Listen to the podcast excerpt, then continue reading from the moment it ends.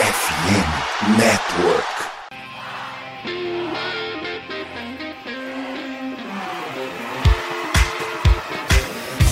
Doutrina! Doutrina! Touchdown, touchdown, touchdown, touchdown! Steelers! A vitória será dos Steelers! Essa aí já era! O Pittsburgh Steelers continua vivo! O Pittsburgh Steelers vira o jogo!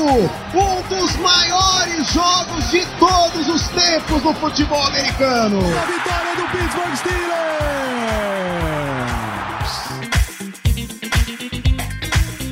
Muito bem, pessoal, estamos ao vivo para mais uma transmissão de Black Yellow Brasil. Este seu programa falando sobre o Pittsburgh Steelers para todo o mundo. Sou Danilo Batista, seu host nesse programa.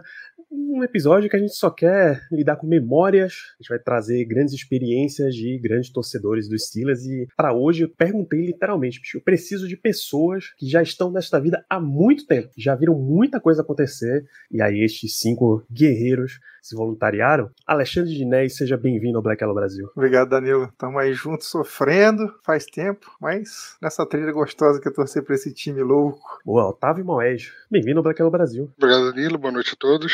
Como disse o Alexandre, estamos aí sofrendo há bastante tempo. Isso. Henrique Monteiro, bem-vindo ao Black Yellow Brasil, muito boa noite. Boa noite, pessoal. Ah, acho que já todo mundo se conhece aqui bastante do grupo do WhatsApp. Para quem não tá acostumado, bom, a gente conversa muito o dia todo. Torcedor uns 12, 13 aninhos, tô aqui contar a experiência. O Ernesto Dourado, bem-vindo ao Black Yellow Brasil, boa noite. Boa noite, gente. Um prazer enorme estar aqui com vocês, falando sobre esse amor e esse ódio ao mesmo tempo que a gente vive com Pittsburgh Steelers. É isso, e nosso de Brickashaw Dantas, é um prazer ter aqui. Muito boa noite, seja bem-vindo. Boa noite, Danilo. Prazer estar aqui. Eu que já participo há muito tempo, mas só por mensagens. Hoje é um prazer estar aqui participando da live com vocês. É isso, antes a primeira pergunta, Dantas.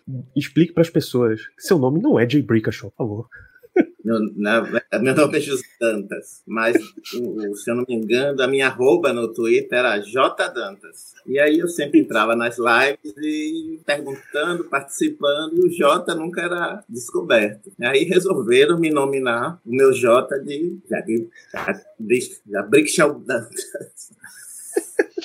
É, foi, um momento, momento maravilhoso. Eu acho, inclusive, que eu estava com esse, esse senhor aqui na live, seu Germano Coutinho. Boa noite, Germano. Sei que você está assistindo a gente aí. E a gente ficava, toda semana a gente via, bicho, o nome do cara é um J. Não vou perguntar o nome do cara para ler a pergunta dele aqui, não é, não é delicado. Qual será o nome? E a gente começou, cara.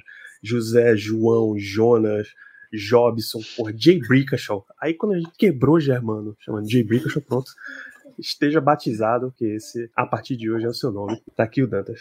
Então, vocês estão acostumados que quando eu abro o programa, a gente faz recados e tal. A gente tá de férias, bicho. Se você está, quando você tá ouvindo esse podcast, a gente tá de férias. Eu não vou fazer recado, mano. Deixa o, o Danilo do futuro resolver isso daí. Fala pessoal, aqui é o Danilo do futuro, que para você que tá ouvindo é o Danilo do presente porque esse programa foi gravado no passado, mas no passado disse que o eu do futuro ia resolver, então estamos no presente aqui para resolver toda essa questão. Para passar recados para vocês, eu vou tentar ser muito breve, tá? Arroba BlackYellowBR no Twitter, no Instagram e no Telegram, segue para ver a nossa cobertura de Steelers. Por exemplo, hoje, nosso amigo Léo Lima está colocando no Telegram a primeira edição do Mock Draft 2024 dele, tá? Eu sei que vocês estão loucos para saber o que é que a gente acha de draft, então já acompanha ele por lá já deixa o follow aí na nossa Twitch, twitch.tv blackyellowbr, a gente avisou que está de férias. E isso significa que não teremos lives neste mês de fevereiro, mas já deixa follow, já deixa o teu sub, porque isso vai ajudar a gente aí no nosso longo prazo, né? Quando a gente voltar, você já vai poder acompanhar tudo. As nossas lives viram podcast em vários apps, tá disponível. A gente recomenda em especial o Spotify, onde, por favor, deixa cinco estrelas, para ajudar a gente aí nessa batalha a favor do algoritmo. Estão notando que a minha voz não tá muito boa, né? A gente acaba de vir do NFL em Brasa, do nosso encontro de ouvintes. Muito obrigado a você que compareceu. Você que não pôde comparecer, tá tudo tranquilo. A gente se vê na próxima. Setembro teremos mais. Já deixa esse alerta aí para todos vocês. Se você quer trocar uma ideia, torce pro Steelers, quer acompanhar tudo o que está acontecendo em tempo real e repetidas e repetidas vezes, todas as nossas grandes discussões, e essa será mais uma off-season de discussão, manda uma mensagem, a gente manda o link pro nosso grupo no WhatsApp. E lembrar que você pode acompanhar nosso programa também na FN Network, somos fnn.com.br, com vários projetos falando de NBA, MLB, NHL e NFL, claro. Nas redes sociais também, arroba no Twitter, no TikTok e no Instagram. E eles pedem para a gente trazer o recado da apoiadora, da patrocinadora Esporte América, loja com produtos oficiais e licenciados de NFL, muita coisa de NBA, tá chegando aí MLB, NHL por lá também, tá? Você entra esporteamerica.com.br e confere tudo o que essa loja tem para te oferecer, para vários tipos de bolso, vários tipos de gosto, camiseta, boné, bola, chaveiro, caneca, todos esses produtos que você ama trajar do seu time, você encontra por lá. Se você quiser produtos Black Yellow Brasil, você dá uma chegada na nossa loja no Collab 55. É engraçado que o Ernesto falou neste programa sobre uma lojinha Black Yellow Brasil, mas a loja não estava no ar. Agora ela está. collab55.com barra arroba Black BR. Voltamos para esse belíssimo programa, muitas histórias de torcedor dessa galera aí das antigas que acompanha Black Yellow Brasil, tá? Grande abraço. A gente vai rebobinar a fita aqui e ir pro começo, tá? Quero saber de vocês Começa com, contigo mesmo, Dantas. Como é que começou tua relação com o NFL? Como é que você descobriu que existia esse esporte maravilhoso? É tão antiga que, assim, eu nem me lembro exatamente a data, mas eu sempre fui uma pessoa que adorava muito esporte e ficava intrigado em saber porque nos Estados Unidos as pessoas amavam tanto o futebol americano e a gente não, não tinha acesso a essa, ao que tem hoje, né, de informação, de imagem, de jogos. E eu me lembro que vagamente eu comecei a assistir um jogo num, num programa de domingo que tinha na banda Bandeirantes que muitos aqui talvez nem tenham alcançado, mas era o domingo o dia inteiro de esportes na Bandeirantes. E começaram a transmitir alguns jogos da NFL. E eu comecei a assistir para poder entender o jogo, para saber por que as pessoas amavam tanto aquele jogo nos Estados Unidos. Esse foi o início que eu tenho em mente, foi assim que eu comecei a, a começar a entender o que era a NFL. Bom, é já temos aqui, por exemplo, um dos guerreiros da Bandeirante, cara. O show do esporte era um. Domingo começava às 11 da manhã e até às, até às 11 da noite. Era, era absurdo.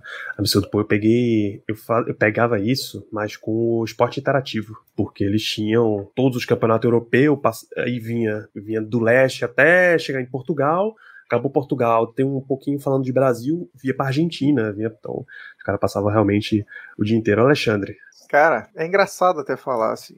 Minha relação com a NFL ela começou lá na década de 80. Eu sempre passei férias na casa do, meu padrinho, lá no Rio Grande do Sul, e eu ia para lá todo verão, né? Todo janeiro eu passava lá. E o meu tio, cara, ele tinha uma parabólica internacional. Na época, sinal internacional era liberado, então você conseguia pegar ESPN e tal, porque ele gostava muito de tênis. E janeiro era a época que passava Australian Open e tal.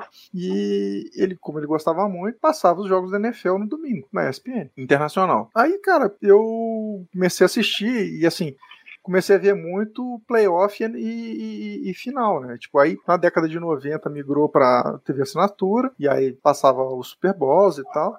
Eu vi todas as derrotas do Bills, então, assim, era um negócio que eu sempre gostei, sempre tive curiosidade, tanto para futebol americano, beisebol, né? Os esportes americanos, assim, eu sempre tive curiosidade, né? Sempre gostei muito de esporte, minha mãe é professora de educação física, e aí eu sempre tinha os livros de, de esporte na minha, na minha casa, de regra e tal, então comecei a ler e tal, a entender como é que funcionava o esporte. Mas foi, foi bem ali no início, quer dizer, final da década de 80, eu devia ter uns 12, 10, 12 anos, dali para frente só vai. Henrique, como é o teu caso com com a NFL?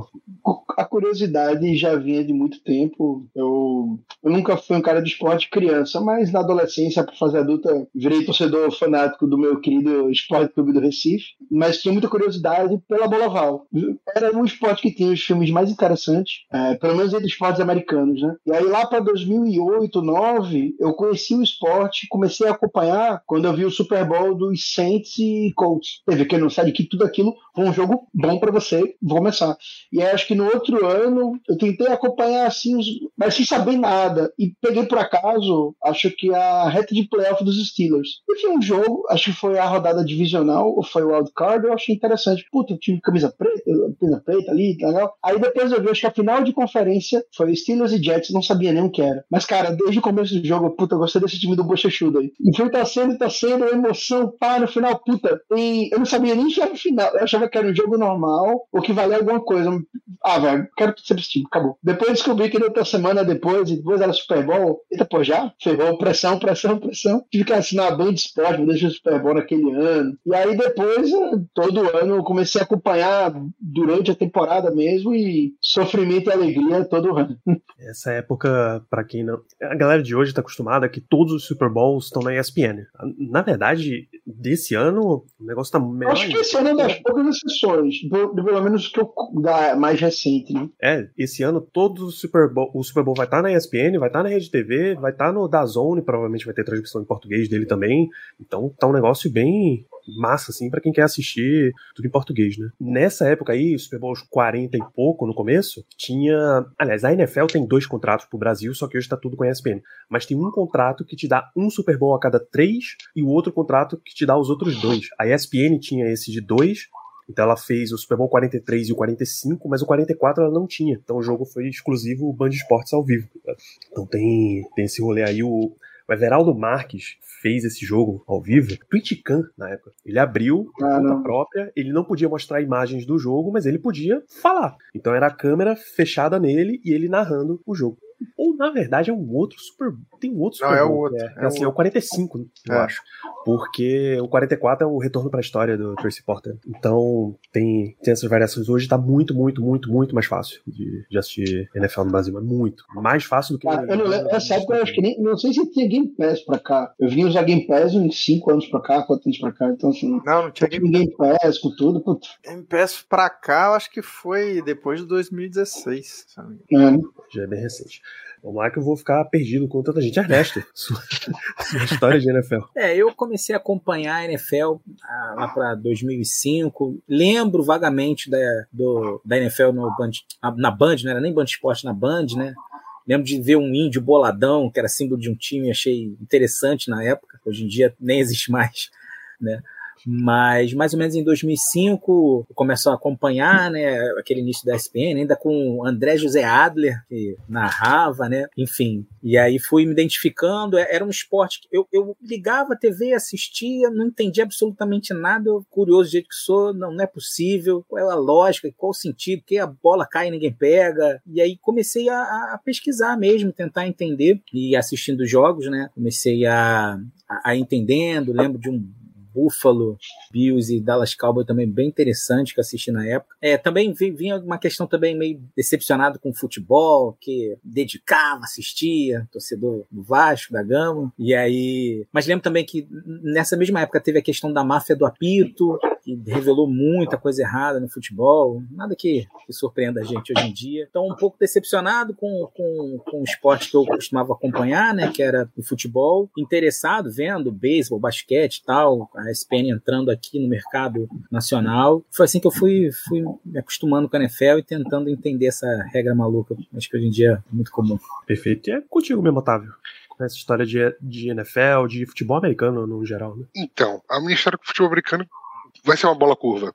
Ah, começou inicialmente com videogame, o bom e velho Maiden. Entretanto, não esses novos de PS 1, 2, 3, 4, 5, não, lá atrás, no Mega Drive, 95, não, 94 que tinha na capa, se não falha a memória, era o John Montana. Então começou daí a minha história com o futebol americano. Sempre gostei, não sabia nada inicialmente, eu via só os bonequinhos se batendo, os bonequinhos se batendo, não sabia o que estava acontecendo muito bem ali, sempre perdia, obviamente. Depois eu pegando as práticas, tendo os cheats codes lá, dava pra ganhar alguns jogos. Via ah, alguns aí, jogos. Você, tava, você tinha o Madden 94 ou o John Montana Football 94? Não, era o Madden. A, a, propaganda do Mega Drive era o John Montana Football. Football. Não, não, era, era, era era o Madden Futebol mesmo.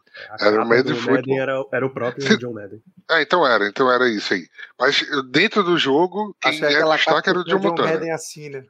É, mas quem, quem era destaque dentro do jogo era o Joe Montana. Que era, era a época, a época que ele tava indo pro Chiefs, se não faz memória. A época que ele tava no Chiefs. Isso. Exatamente. Então era, era ele com. Aqui é camisola, né? Já tô adaptando, mas com a, com a aliança do, do Chiefs, né? Dentro do, do jogo. Então ficava isso aí. E quase por muito pouco, junto com, com Dantas também via a questão da Bandeirante quase por muito pouco aquela história do, dos golfinhos, dos Dolphins estar ali, junto, junto com o filme do Ace Ventura, etc, é. etc. Quase a gente não foi voltado a torcer para ali. Por sorte, eu vou queimar um pouquinho a largada, mas por sorte, eu vi um certo senhor barrigudinho correndo com a bola, famoso The Bus, que aí me fez o coração bater forte, e aí não teve jeito. Oh. É exatamente, aí, ah, exatamente. The Bus. Aí a paixão veio. Pô, então, cara, começaram a torcer na época do Jerome Bettis. Fantástico. Eu imagino, inclusive. Então, que... E, e atropelando um pouco. É a mesma história minha.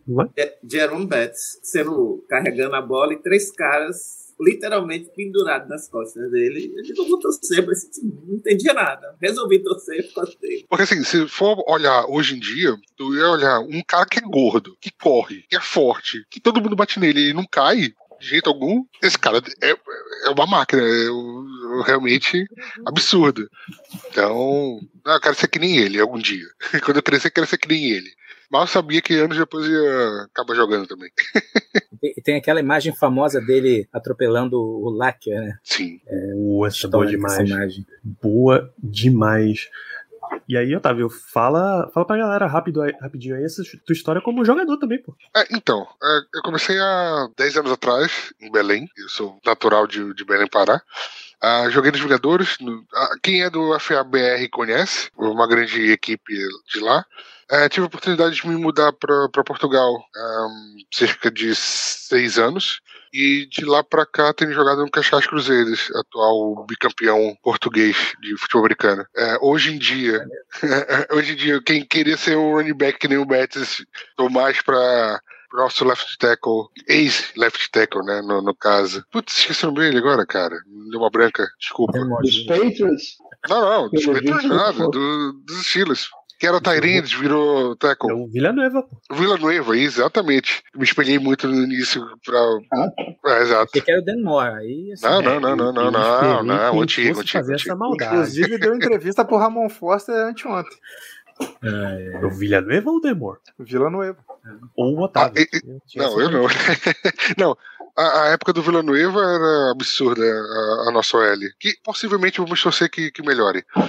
A, a, vocês ficam criticando o nosso, nosso center. Hoje em dia eu jogo de center. Aí eu até vou fazer uma inscriçãozinha lá, vai que passa um tryout. Do Chiles é fácil, sempre. Ah, então. Por isso. Pô, e a, a, NFL Brasil tá mais fácil que a NFL Portugal, pra ter, ter esse contato. Possivelmente. Os caras gostam desse contato. Alexandre, torcer para os Steelers, como é que você descobre? Cara, é incrível, né? Eu, como eu falei, pô, tor torcia não, né? Mas assistia muito futebol americano, década de 90, via bastante e tal. E aí, cara, pô, quando começou assim, ali no fim da, da década de 90, ali 98, 99 e tal, e eu, eu fui buscar um time para torcer, né? E aí vi muito a respeito de história de time e tal, e aí comecei a olhar aquele time do Bill Cowher lá que não ganhava nunca, mas que, meu irmão, dava dava um trabalho danado, persistência doida, tá ligado? Os caras não. É o famoso não larga o osso. E aí eu comecei a torcer pro time. E aí foi assim. E aí, cara, a, assim, a, a paixão foi aumentando. E quando o Big Ben entrou, aquele time que foi campeão contra o Seahawks, cara, ali é, foi o famoso selou a paixão e aí no Super Bowl contra o Cardinals é o seguinte, aí carregou pra eternidade. teve, teve, realmente muita, muita coisa. Henrique, como é que você descobre que tá torcendo pro Steelers? Cara, é, assim, como eu falei, foi uma, aquela coisa meio à primeira vista numa final de conferência que eu não sabia que era a final. O jogo com os Jets. Graças a Deus que os Jets não ganharam esse jogo. Imagina como seria a minha vida hoje.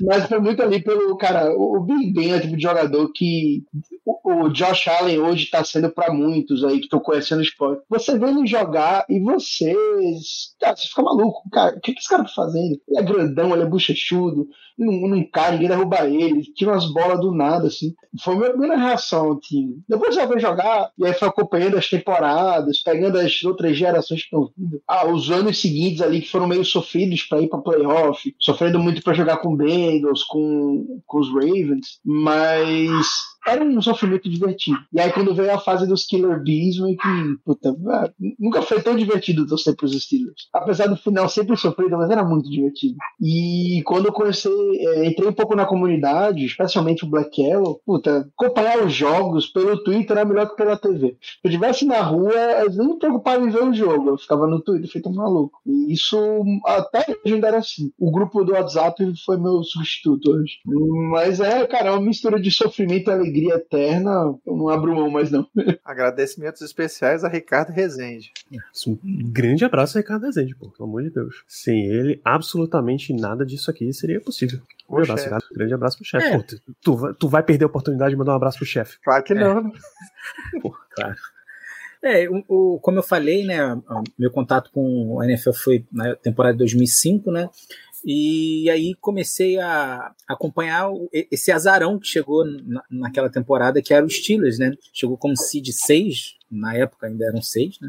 E, e aí, enfim, fui identificando. Eu gostei muito do, do, do, time, era um time físico, uma defesa forte, tinha um cabeludo lá maluco que corria o campo inteiro, achava muito interessante. E eu lembro que uma coisa que marcou muito foi o divisional, foi o divisional contra o Coach, que é aquele jogo em que o The Buzz, né, sofre um fumble na linha de um, dois, sei lá, para fechar o jogo e a câmera fecha na cara dele e a gente tem aquele teco mágico do melhor tacleador da NFL, Ben Roethlisberger, que dá aquele teco salvador e, enfim, o, o kick do, do coach chuta para fora e ali eu já tava berrando e gritando e, e o que eu tô fazendo? O que, que tá acontecendo comigo, né? Falei, é, fui escolhido, né? E aí depois foi a, a final de conferência contra o Broncos se eu não me engano, e o título contra o Seahawks, né? E ali já, já tinha decidido que era Black and Yellow. Muito bom, cara, muito bom.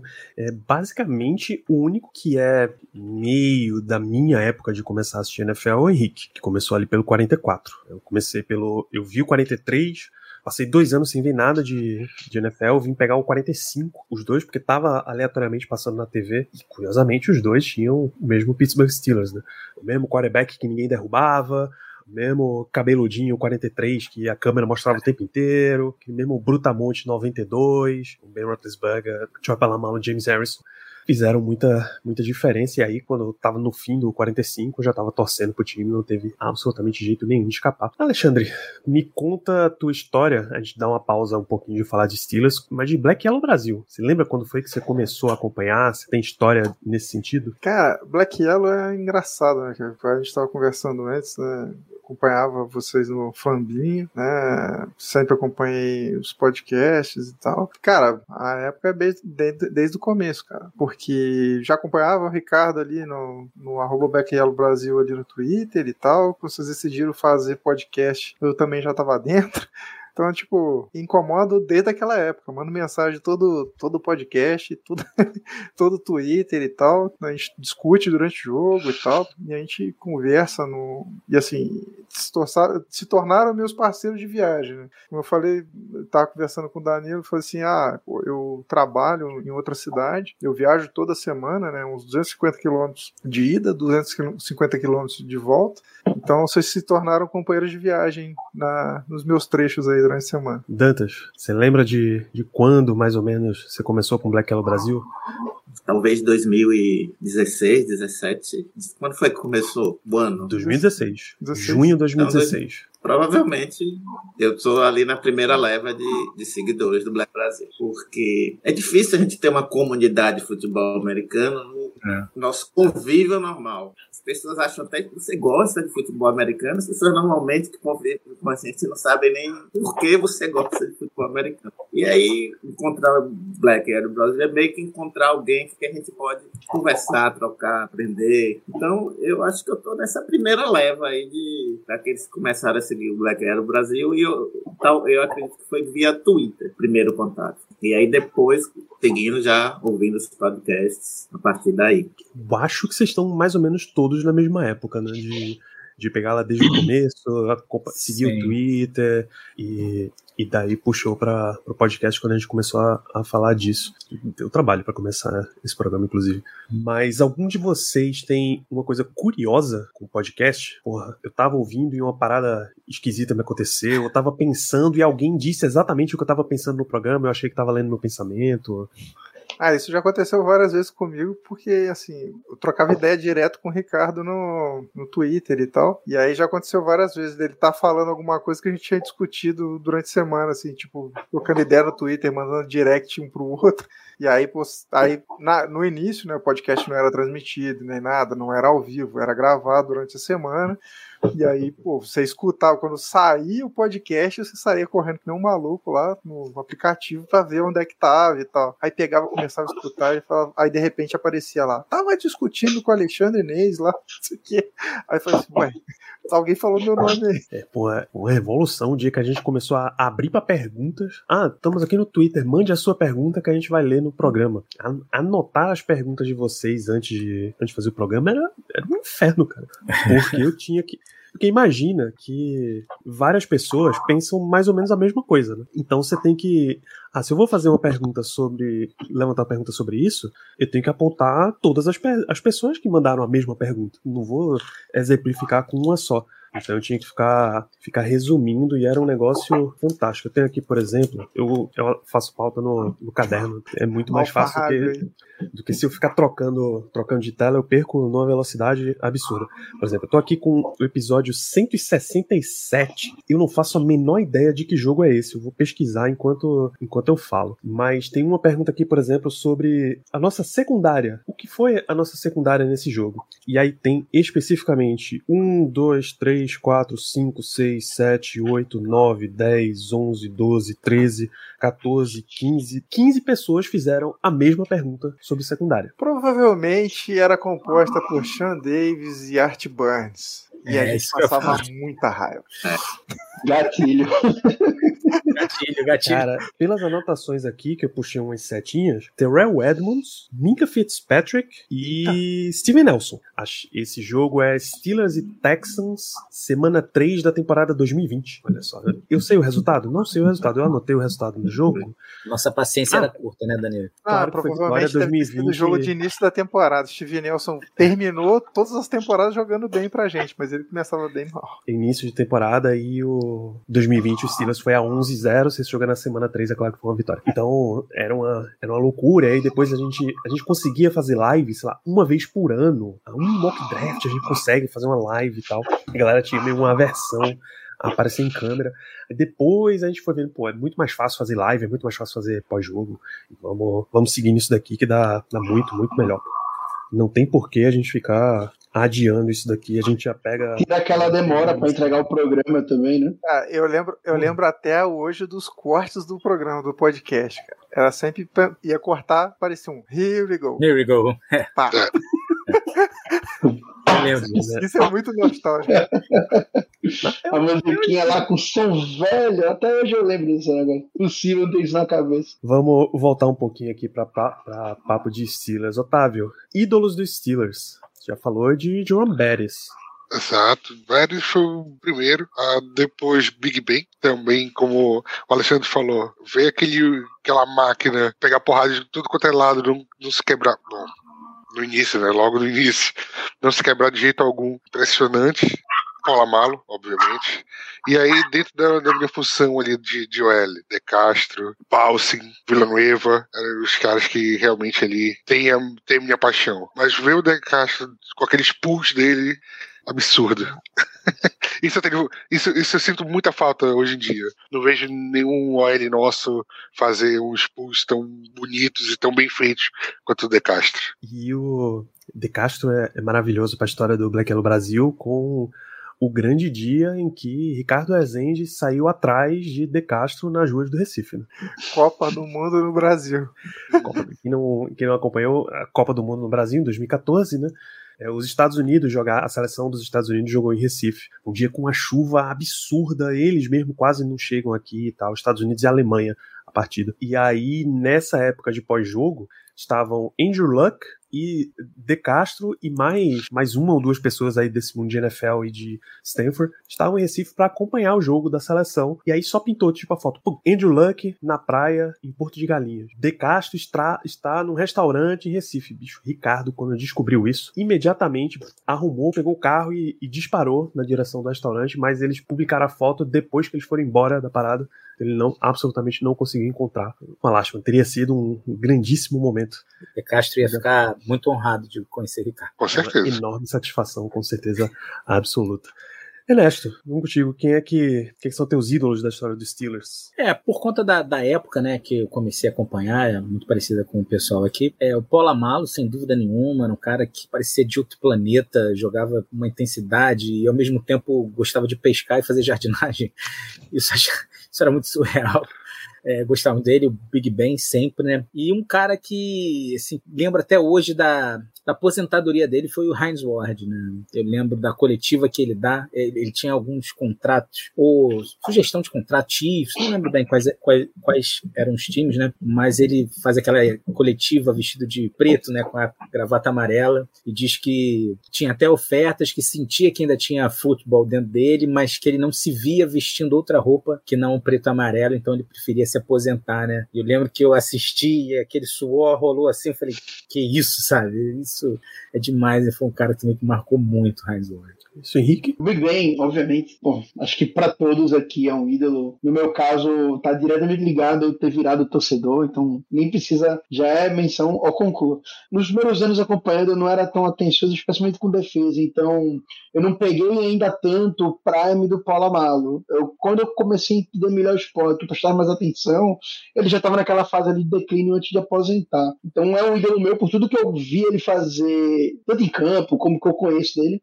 mas, cara, vou ser meio polêmico aqui. Porque a fase dos Killer Bees, Killer Bees pra mim, foi uma das melhores épocas mais divertidas. Não só pelo resultado. Era agradável ver o jogo. Até na derrota, era um tiroteio. Era, cara, era divertido, entretenimento puro. E um dos meus maiores ídolos, que é polêmico, não tem outro, cara. É o Coach Boone. Não dá. O cara é, coringou, fez um monte de merda, talvez acabe preso, mas não dá, cara. Pelo, dentro dos estilos que ele fez em campo, eu não consigo não amar esse homem. É o do Twitter que eu acompanho até. Futuro coordenador do Chile, né? Cara, eu, eu, pode procurar no grupo. Eu, eu faço campanha pro Coach Boom ser coordenador ofensivo desde o começo da temporada.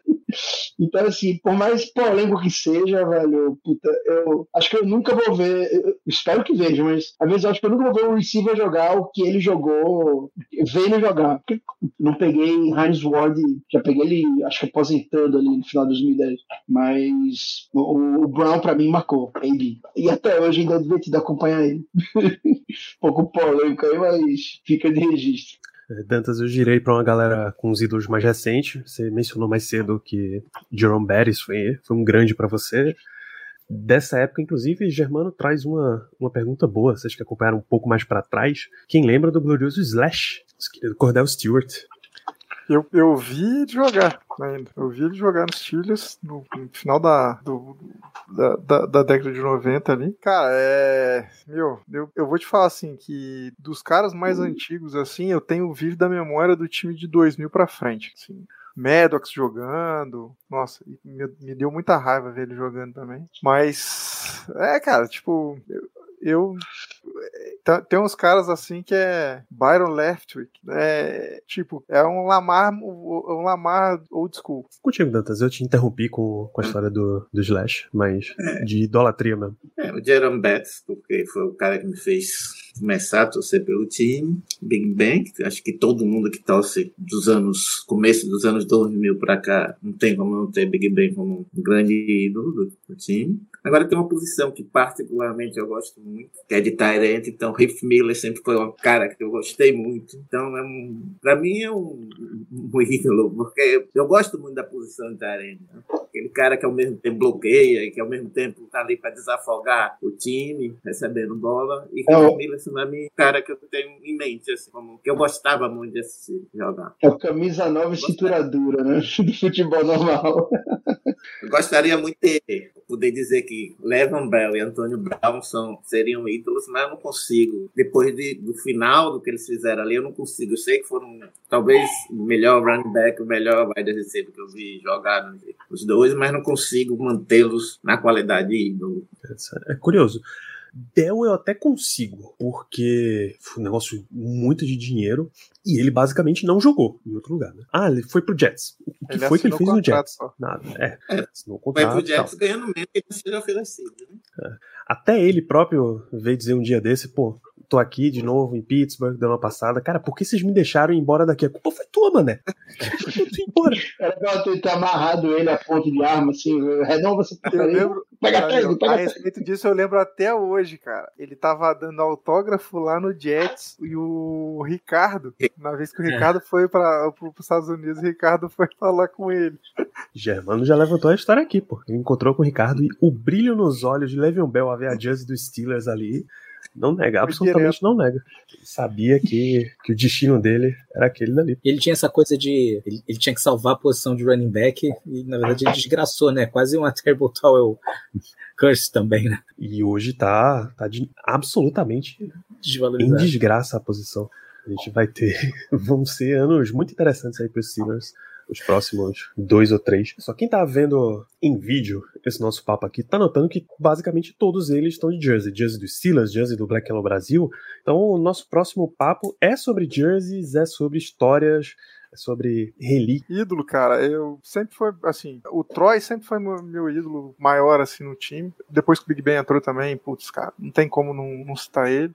E um cara, cara, que a gente às vezes não lembra muito e tal, mas que tem uma história muito bonita na NFL e tal. E, e para mim, assim, no final das contas, ele pode ter saído brigado e tal, não sei o que, blá, para mim nunca vai deixar de ser um Steelers, é o Dibo, né, cara? James Harrison é um cara que, assim, toda vez que eu vejo aquele cara e eu vejo, porra, o Super Bowl contra o, Ker contra o Cardinals, meu irmão, não tem como lembrar desse cara. Esse maluco dava tudo que ele tinha dentro de campo. Então, é um cara que eu mexe com o meu coraçãozinho, não adianta. E jerseys, cara, eu tenho. Oficiais eu tenho duas. Eu tenho essa do Big Ben, foi a primeira que eu comprei. Aí já foi 2010, acho que foi 2010, 2011. E aí eu tenho uma do TJ. Eu comprei na versão de é, Color Rush. Eu comprei ela em 2000 e 2020, eu acho. E assim, história com elas é ver jogo, né? Sempre colocando elas. Teve uma vez que eu quase botei fogo na do Big Bang, que eu inventei de cozinhar vendo o jogo. Aí eu tava com essa camisa aqui, cara. E, pô, tava coisa, você olhei assim, tal, não sei o quê. Aí... Cheirinho de borracha queimada? Não, não foi. Porque a sorte que não foi ela que pegou fogo. Tinha um guardanapo do lado da, da panela, assim, e o guardanapo pegou fogo, cara. E aí eu, quando eu olhei assim, eu só, ô, minha camisa. E aí salvei. O cara saiu fugindo de casa, deixou o fogo lá porque a camisa não podia. Vamos, podia vamos focar no que é importante. Absolutamente isso. Alguma memorabilia, uma Terrible Towelzinha, um bonequinho. Ah, né, eu, tenho, eu tenho algo que assim, me orgulha muito, né? Eu ganhei o primeiro campeonato aí de, de fantasy. Eu e, e o Dantas, a gente dividiu o título e cada um ganhou um gift. Eu ganhei uma flamulazinha dos Steelers, eu tenho até hoje. Muito bom. Já pulou pra ti, Dantas de jazz e de memória, memorabilia do Steelers? A primeira jazz que eu tenho, eu comprei numa viagem, que é do Big Bang. Felizmente eu não comprei de Antônio Brown, que eu fiquei na época em dúvida se comprava de um ou de outro. E acabei com o Big Bang comprando, que é uma jazz, é uma oficial. Tem uma de, de Minka, que eu ganhei num torneio de fantasy. Olha só. Eu tinha direito a escolher uma camisa e eu escolhi a de Minka. E tem uma, uma do, de TJ Watt. Essas três foras do Black Yellow Brasil. E aí você foi uma branca, uma preta, uma color rush ou meteu toda a padrãozinha preta branca? Uma color rush, é, nessa sequência aí. Sabe as escolhas. E aí o Steelers, Steelers acaba não dando tanta opção pra galera, né? Tem time, tem time aí é. com umas 5, 6 opções. Várias cores, né? Tem time aí jogando. O com... fato de nunca ter mudado o padrão não ajuda nem pra ter uma retrô. É estranho, qual, velho. A galera joga com home, away, alternate, é, uma retrô, uma color rush, aí mete uma, um especial daquele ano. Pô, bicho, dá uma, torcedor também não ganha uma palminha lá, não. É porque quando a franquia é tão famosa e tão vencedora e tão estável, você não vai ter como é Seahawks, Eagles, entre os times que tem mudança de identidade visual, logo antiga. Não tem, cara, mesma logo, mesmo uniforme, tudo igual há 60 anos, 70 anos, 80 anos, desde 30 e pouco, não, mas desde 40, 50 ali, é praticamente a mesma identidade, eu acho, ou 60. E aí, velho, o Steelers Way vai ser isso aí por um bom tempo, pelo visto. Só e que continue, porque é sinal que a gente vai continuar ganhando. Quando um dia, sei lá, algum dos filhotes Rooney casar com uma super empresária, super empresário aí, Pô, bicho, olha o tanto de dinheiro que a gente não tá ganhando dessa galera. Pô, vamos fazer um negócio aqui e tal. É, eu acho que acontece aí, muito né? se o time ficar defasado, tiver uma década muito ruim, uma fase muito ruim, pode ser que alguém vá pra esse desespero de mudar a identidade, dar uma Só que a torcida é doente, velho. É. Compra camisa, compra tudo igual pra jogo, tosse. Muito difícil acontecer isso com a gente. Ou talvez, sei lá, quando quando a Terrible Tower fizer 100 anos, os caras, pô, vamos fazer um, um modelo amarelo para fazer um jogo, uma data especial e tal. E aí, esse modelo amarelo. A, a, o centenário da franquia não falta muito, né? 33. É. Acho que. Se bem que a tendência de centenário é você fazer retrô, né? Então. É. Mas é ano, talvez, de. Não, é, eu falo da franquia. Só que, pô, centenário de franquia, o pessoal vai apelar pra retrô. Pô, mais retrô do que a gente já é. Mas eu acho que era o ano pra talvez mudar a ideia visual, dar. Não não aloprar, mas fazer uma coisa um pouco diferente. Tem 10 anos para isso, senhores Rooney. é, mas os Rooney levaram 70 anos para botar um mascote, vão levar 100 para botar a cheerleader, para mudar a camisa vai levar 120. é bem por aí, é exatamente por aí. Otávio, estamos falando de jerseys. Tenho só duas. É, uma ficou no Brasil, que é justamente do, do Big Ben, branca. E eu tenho essa aqui, que eu consegui a, a proeza da minha irmã me mandar é, de lá, apesar de, de, de, ela estar em Cleveland e aí ela comprar, ir numa loja para comprar uma blusa dos Steelers em Cleveland realmente foi um negócio meio complicado. Por isso da proeza. Escoltado da loja. É, com certeza. Ah, me mandou de lá e eu tenho essa do Juju é, aqui. Infelizmente tá do Black Yellow eu não tenho, porque Chegar em ah, Portugal é mais difícil, né? É, exatamente. Não é questão de, de chegar, mas acaba que a questão de compra e tudo mais para mim é um pouquinho mais complicada. Minha, minha família no Brasil tá toda dividida, toda complicada também, então acaba para pegar ainda não, não tive essa oportunidade. Mas as próximas com certeza. Darei um jeito. No, porque tá no podcast, Otávio tá com uma jersey preta dos Steelers, aquela com a, a jersey preta, a manga amarela e Sim. branca, com a 19 do Juju Ernesto. Eu tenho a jersey, então todos ali, tenho a jersey do Big Ben, né, da Reebok ainda, tenho uma do Levon Bell, é, todas pretas, e as que eu mais gosto que são do Black and Yellow Brasil, já, já falei que sou um defensor do, do e-commerce do Black and Yellow. Tenho a, a Color Rush do, do Big Ben, tem a Bubble Bee do Troy Polamalu, tenho aqui a, essa Color Rush também do, do Kenny Pickett, e tem e tem também uma, uma coisa que eu fiz muita, muita campanha na época, inclusive perturbando Danilo no WhatsApp, que foi que eu, que eu mostrei aqui, que é a, infantil, né? Essa aqui é do meu filhão. Ele queria muito uma camisa, queria muito, porque eu tenho várias, né? Ele botava minha camisa né? no jogo, engolia ele, e ele quando, quando foi esse ano aqui pra, pra gente comprar a camisa Black and Yellow, ele falou, ó, falei, vou pedir a do Kenny Pickett, ele falou, eu vou pedir a do Joey Porter, ele é fã do Joey Porter, e aí eu lembro que até brinquei, tomara que um de nós tenha dado sorte, né, de qual vai vingar esse ano, acho que ele deu mais sorte que eu, né. E tem também a do Henrique, que não tá aqui, que é meu filho menor, a dele é do, do Big Bang, a 7 do Big Bang. Boa. Eu tô. Eu acho engraçado. Eu não. Eu fui a Pittsburgh, mas eu não comprei jersey oficial, porque, bicho, é 100 dólares, 150 se você quiser uma, uma especial, né? Uma, não tinha Bumblebee, não tinha Color Rush ou a, a Retro a 150. E aí, absolutamente, na conversão não dava. Mas eh, conversando com, com um importador, eu tinha já comprado um Big Ben, e aí fui conversar com ele para comprar minha segunda. Ele, ah, tô com aqui, Color Rush ótima. 55 Devin Bush, você tá afim. Era, tinha acabado de ser draftado. Toca pra cima, pra... pô, o hype tá no alto, pô, Bush. A galera tá pedindo, não. Negativo, irmão Nesse truque, eu, nesse truque eu não caio, não. Imagina, ah, mas na época, que ele foi na época que ele foi draftado, ok, mas aí depois, de, de fato. Depois da lesão, né? o problema é se ele tivesse pago caro nela, cara, depois ele olhar pra ela assim. Como eu imagino que muitos que tem a do Antônio Brown olha pra ela. Isso, cara. Ah, se bem que vindo de Michigan também, né? Não, não dá. É, eu confesso que. Eu confesso que, por exemplo, eu tenho a do Big Ben e a do Bell. A do Bell eu uso mais. Não orgulho, assim, é. Ok, o Bell, enfim, né, muito importante, mas daquele é, mas chinelinho queria dinheiro, né, safado. Mas eu absolutamente calculei errado o tamanho da minha do Big Ben, porque ela é muito maior do que eu. Completamente, vai ficar absurda. Eu consigo usar em, em live, que ela vai. Eu só vou aparecer até. O, nem o peito aparece aqui, mas na rua. O não, não sai né, no quadro. Não dá, não.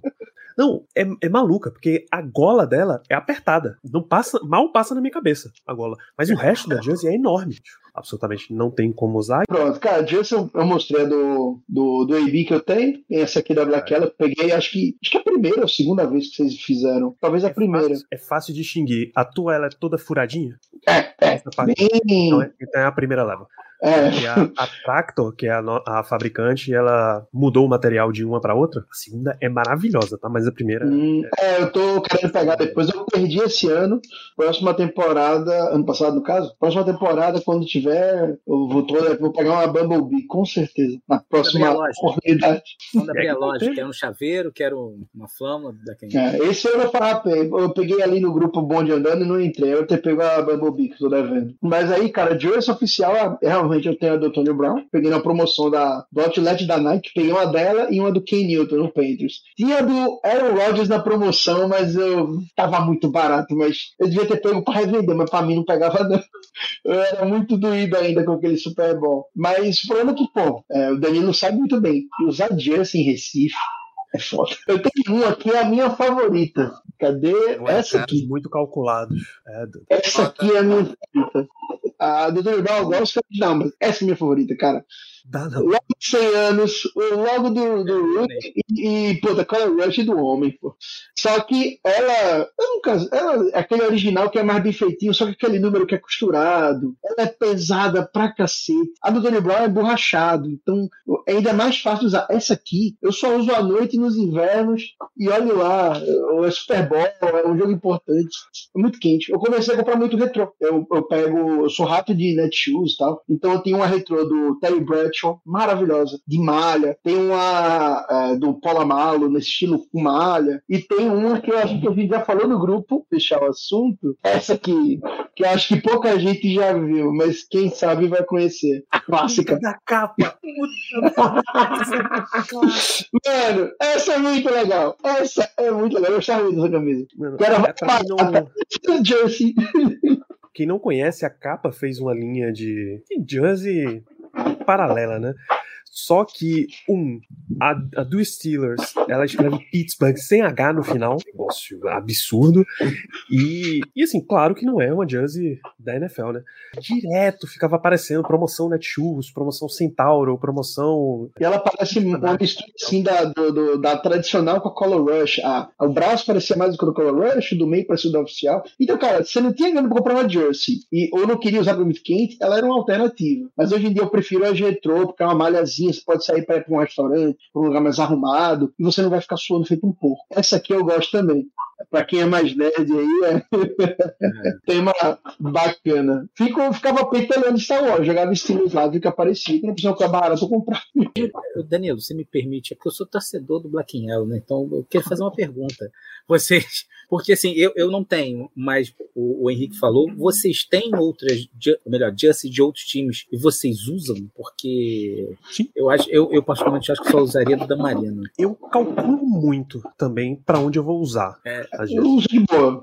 É porque eu, eu tô ligado do homem. É, peguei, comecei a acompanhar, né? Porque foi draftado também, peguei a carreira dele no começo. Meio doidão igual o Antônio Brown, mas eu adoro, cara. Eu eu tenho. Nessa viagem que eu fui que eu fui para os Estados Unidos, eu achei em um outlet, eu achei uma Dallas Cowboys, aquela que é azul, o ombro branco com a estrela azul no ombro. Que maravilhosa, bicho. Absurda. Eu comprei essa jersey por 15 dólares mais impostos. Até com a conversão 4 para 1 do Brasil, tava perfeito. E é do, do Des Bryant. Tem o S e o 88 fica centralizado. Meu irmão, é, é, uma, é absurda essa jersey. Mas ela é pesadinha. Numa, em Nova York, isso eu achei em Miami. Em Nova York, numa loja que tinha um monte de faixas, estamos fechando, precisamos vender tudo e tal. E era loja de coisas de esporte, tinha araras e mais arara de jersey do, dos Giants e mais um monte do Jets. Além, claro, de Nets, de Knicks e tal. Knicks estava basicamente esgotado, Nets tinha uma jersey do Jeremy Lin ainda, famoso Lin não, não comprei. E do Giants, todas do Odell Beckham Jr. estavam esgotadas, ele tinha, acabado, ele tinha acabado de sair, já tudo já estava esgotado. Tinha do Landon Collins, eu catei a do Collins, dessa que o número é, é emborrachado, igual o Henrique tá falando. Ele é printado e não, não costurado. Depois, conversando com uma amiga que é torcedora do Niners, a gente tava falando do Colin Kaepernick. Eu, caramba, uma jersey Colin Kaepernick seria maneiro, pô, cara significativo, acredito muito na, na história dele. Pesquisei sabe o enjoei? Sabe o jeito que eles fazem? Ah, na sua primeira compra você ganha um desconto. Assim, não, não quero, fecha a página. Ou será que rola? Aí você volta a página e já diz, compre agora que eu te dou mais não sei quanto de desconto. Bicho, eu paguei 60 reais no Jesus Cap. Que isso? Acabou que se eu engordar mais um, se eu ganhar mais uns 2 centímetros assim, ela já não, não cabe mais, mas. Quase baby doll. Mas aí eu calculo, é, mas aí eu calculo muito para aonde eu uso, uso essas assim, porque eu tenho uma imagem a zelar ainda. Né? Verdade. É, Germano tá, tá aqui no chat falando com a gente que ele tem duas não Steelers, ele tem uma do Lions, do Calvin Johnson, Megatron, e uma do Fred Jackson, do Bills, que é o, o grande xodó dele, nas palavras do próprio. Ele sempre gostou muito do, do, Fred Jackson. E eu sei de uma galera lá que tem jersey do, do Broncos. Léo tem uma, uma liga de fantasy que eles apostam e tal, e cara que perde, ele, ele ganha uma, uma jersey de, de sacanagem, então ele tem jersey do, B, do Browns. É, olha aí, já, inclusive fala que o Fred Jackson ganhou muita, muita liga de fantasy para ele, por isso que é o é. Xodó. Então a gente acaba utilizando. Eu cogitei comprar, eu sempre fico, eu sempre fico assim, pô, eu devia comprar isso daqui, a grana tá legal. Hum, será que eu compro mesmo? Será que eu não compro? Eu deixo passar e não compro nada. Esse outlet da Nike, eu vi um monte e jurei que ia comprar, não comprei. Essas jerseys de, de outra galera que faz de podcast podcast, de projetos assim, eu também, pô, vou comprar, vou dar uma ajuda pros caras e nunca comprei, então vai sempre nesse rolê. O Léo tá, tá aqui no pô, chat com a gente também. Ele tem cinco jerseys que não são dos Steelers, uma delas de aposta, inclusive, do Baker Mayfield no Browns. Comeback Play of the Year. Parabéns. É por isso que ficam mandando ele lá no, no grupo de não ser torcedor dos Steelers, né? É. Por isso que ele defende Miles Garrett, tipo, a próxima jersey vai ser, vai ser essa. ah, ótimo. O Zé Planilha é quem vai, que vai levar essa próxima aí pra lá. Então, diante dessa história, é, eu passei por Pittsburgh, não consegui. Eu fui na tour, passei na loja, pô, tá tudo absolutamente muito caro, pô, não vou, não vou conseguir comprar nada aqui. Fui embora e tal, saí tipo um chaveiro de Pittsburgh. A Ricardo tava indo no, ah, dois meses depois. Ricardo, eu ainda tenho 20 dólares da minha viagem. Pra, eu preciso de uma Terrible Towel e o que mais você encontrar, você traga. Ele conseguiu. Um Terrible Towel dá, dá em torno aí de 10 dólares e essa camiseta que eu estou usando, que é Pittsburgh Football, com o número 50. Aí, Football é seis vezes campeão do mundo, né? Six Time World Champs. E nas costas tem 50 Shazier, que é maneiríssimo. Mas, pô, via... quando eu tava em Orlando, Miami, a gente passava em outlet. Eu entrava na loja, ia na Arara, só assim, o que é que tem de, de jersey de esportes aqui? Até achar uma do, do meu tamanho, mais ou menos, se fosse um pouquinho maior, não tinha problema, e que eu pudesse trazer. E mesmo assim, deixei muita coisa para trás. Pô, sei lá, uma do, uma do Packers, Jersey mesmo, não era nem do nem do Rodgers, nem do Clay Matthews. Era algum cara um pouquinho mais, mais alternativo, assim, algum adversário deles, sei lá, o Tyrande. Mas que a Jersey era, sei lá, 3XL. Absolutamente, não tem como eu levar uma dessa, porque eu não vou caber nessa Jersey de jeito nenhum. Melhor Manda do não, agora já foi, pô. Foi 2019. Então tem, tem absolutamente muita história. A gente, eu pedi nessa viagem até para Ricardo trazer uma Terrible Tower extra, porque a gente ia sortear. Fez todo um negócio para sorteio. A Juliana, a dona da internet lá no Twitter, foi quem, quem ganhou o sorteio. Eu lembrei, lembrei um dia desse. Mas a gente tá falando de Pittsburgh, né? Algum de vocês já foi à cidade? Vocês têm. plano de ir, quem não foi, sempre tem que já foi cair de novo. Pô. Isso, isso absolutamente não tem, mas não tem como. Algum de vocês já foi? Que eu não encontrei os agiotas certos ainda, mas. Muito bom. Quem quiser anunciar aqui no programa, inclusive. blackyellowbr.outlook.com. Manda esse contato aí. Mas não, eu, eu nunca fui, mas é com certeza uma vontade, um sonho. Às vezes sobram uns 10 reais assim na conta, falando, hum, quem sabe. começar aqui, mas, mas ainda não fui. Também não tive oportunidade, entretanto, como eu já falei, eu tô tentando ver se na próxima ida dos Estados Unidos convenço minha irmã pra gente pegar o carro. Não é tão longe, e tentar ir lá. Ah, pô, Cleveland, né? Pô, Cleveland é tranquilo. Sim, exato, dá acho duas horinhas. E a galera conhece como a, a rivalidade do pedágio, eu acho. The Turnpike Rivalry. Então, é. Pô, é absolutamente tranquilo, cara. Eu fiz Pittsburgh para Buffalo. É um dos motivos, inclusive, pelo qual eu não vi nada de, basicamente nada de Pittsburgh, né? Eu cheguei na cidade, fui para casa da, da amiga do meu irmão lá, a gente saiu de lá para ir no, no então Heinz Field, no eterno Heinz Field, na verdade. Eu fiz a tour, a gente saiu, voltou para casa dela, no dia seguinte a gente foi para Buffalo, acabou. Até o, o, aeroporto, que a gente saiu da cidade aéreo. Ah, a estátua do Franco Harris. do Franco Harris, não, é na, no desembarque, não no embarque, então vocês não vão ver nada disso. Não vi nada de Pittsburgh, basicamente nada. Mas eu fiz Buffalo e passa, pra, passa por Ohio, né? É interminável aquele estado. Você atravessa, vai, vai, vai, vai. Aí quando você chega na, na beira do lago, no Lake Erie, você dobra pra, pra seguir mais ao norte. Então, sem condições. Cleveland é, é super pertinho pra ir de lá. Grandes momentos, tá? Vamos de, de memória aqui, Henrique. Qual foi o, qual é o jogo dos Steelers da sua vida? O grande jogo dos Steelers que você assistiu, o grande jogo cara, que você lembra tantos, Mas assim, que mexeu mais comigo de, cara, ter não ter raiva, mas de ter é, emoção e tal. Loucura completa para mim sempre vai ser aquele wildcard com os Bengals. 2016, ó, 15. Que é o jogo com o Tony Brown tomar falta no final, que é a, a suposta concussão que deixou ele coringa, né? Isso. Cara, já, já teve vários jogos importantes. Então, aquele ali, ah, perdeu, já era, meu Deus, cara no sofá assim, já sem esperança, Big Ben voltou, mas cara, nossa, velho, assim, não, não dá, não dá pra ser mais dramático do que aquilo. Pra ser mais do que aquilo, só voltando pro, sei lá, Super Bowl 43. Nos últimos 15 anos, assim, eu não consigo pensar no jogo. E foram quatro field goals naquele jogo, né? Não teve touchdown. Foi 18 a 16, né? Foi seis field goals ou... Uh, isso, dia 9 de janeiro de 2016, 18 a 16 o jogo, perfeitamente. Cara, ali é, é, é, é loucura. Teve pick six, não, teve é, fumble, depois a gente roubou a bola dos caras. Nossa, aquele jogo é, é furacão da loucura. É a última vitória é... no playoff. Não, não, teve na temporada. teve a campanha para final DFC, se eu não me engano. Isso. Que ali foi uma campanha bem mais tranquila. Ganhar a face dos Dolphins, uma vitória apertada, mais sólida dos, em cima dos Chiefs. Eu também são Paulo a trabalho, vendo jogo no hotel. Esses jogos todos. E a final, que é isso, uma patada que a gente levou dos Patriots. Mais uma, né? Isso, 30 a 12 contra o Miami. 18 a 16 contra Kansas City e 36 a 17 a gente perdeu pro, pro Patriots.